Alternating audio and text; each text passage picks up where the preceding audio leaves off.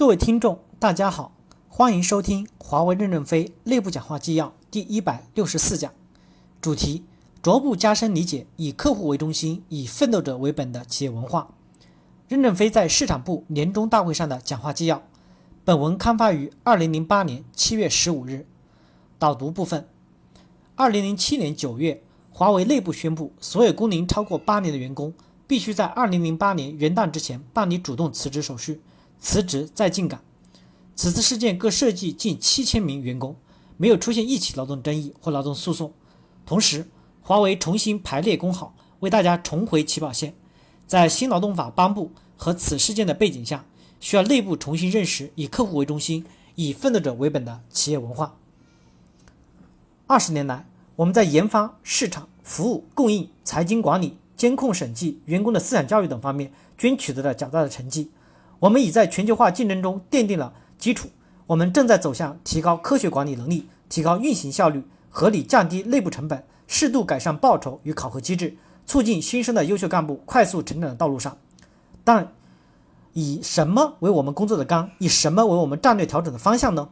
我们在经历长期艰难曲折的历程中，悟出了以客户为中心、以奋斗者为本的文化，这是我们一切工作的魂。我们要深刻的认识它，并且理解它。第一部分，坚持以客户服务服好务，做好我们一切工作的指导方针。二十年来，我们由于生存压力，在工作中自觉不自觉地建立了以客户为中心的价值观，应客户的需求开发一些产品，如接入服务器、商业网、校园网。因为那时客户需要一些独特的业务来提升他们的竞争力，不以客户需求为中心，他们就不买我们小公司的货，我们就无米下锅，我们被迫接近了真理。但我们并没有真正认识它的重要性，没有认识它是唯一的原则，因而对真理的追求是不坚定的、漂移的。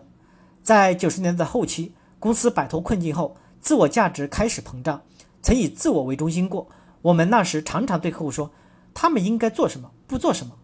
我们有什么好东西，你们应该怎么用。”例如，在 NGN 的推进过程中，我们曾以为自己的技术路标，反复的去说服运营商，而听不进运营商的要求。最后导致在中国选型，我们被淘汰出局，连一次试验机会都不给，历经千难万苦，我们请求以坂田的基地为试验局的要求，都苦苦不得批准。我们知道我们错了，我们从自我批判中整改，大力倡导从泥坑中爬起来的人就是圣人的自我批判文化。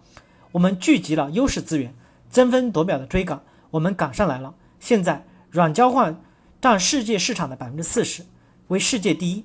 公司正在迈向新的管理高度，以什么来确定我们的组织流程、干部的发展方向呢？以什么作为工作成绩的标尺呢？我们要以客户提供有效服务，来作为我们工作的方向，作为价值评价的标尺，当然是包括了直接价值与间接价值。不能为客户创造价值的部门为多余的部门，不能为客户创造价值的流程为多余的流程，不能为客户创造价值的人为多余的人，不管他多么的辛苦。也许他花在内部公关上的力气也是很大的，但他还是要被精简的。这样，我们的组织效率一定会有提高，并直接产生相关的员工利益。因此，各级领导在变革自己的流程与组织的时候，要区别哪些是繁琐的哲学，哪些是形式主义，哪些是教条，哪些是合理必须。第二部分，为什么是以奋斗者为本？我们奋斗的目的，主观上是为自己，客观上是为国家、为人民。但主客观的统一确实是通过为客户服务来实现的，没有为客户服务，主客观都是空的。当然，奋斗者包含了投资者及工作者。什么叫奋斗？为客户创造价值的任何微小活动，以及在劳动准备的过程，例如上学学徒中为充实提高自己而做的努力，均叫奋斗。否则，再苦再累也不叫奋斗。企业的目的十分明确，是使自己具有竞争力，能赢得客户的信任，在市场上能活下来。要为客户服务好物，就要选拔优秀的员工，而且这些优秀的员工必须要奋斗。要使奋斗可持续发展，必须使奋斗者得到合理的回报，并保持长期的健康。但是，无限制的拔高奋斗者的利益，就会使内部运作出现高成本，就会被客户抛弃，就会在竞争中落败，最后反而会使奋斗者无家可归。这种不能持续的爱，不是真爱。合理、适度、长久，将是我们人力资源政策的长期方针。我们在家里。都看到妈妈不肯在锅里多放一碗米，宁可看着孩子饥饿碌碌的眼睛，因为要考虑到青黄不接、无米下锅会危及生命，这样的妈妈就是好妈妈。有些不会过日子的妈妈，丰收了就大吃大喝，灾荒了就不知如何存活。我们人力资源政策也必须是这样的，以客户为中心，以奋斗者为本，是两个矛盾的对立体，它就构成了企业的平衡。难以掌握的灰度妥协，考验所有的管理者。感谢大家的收听，敬请倾听下一讲下一讲内容。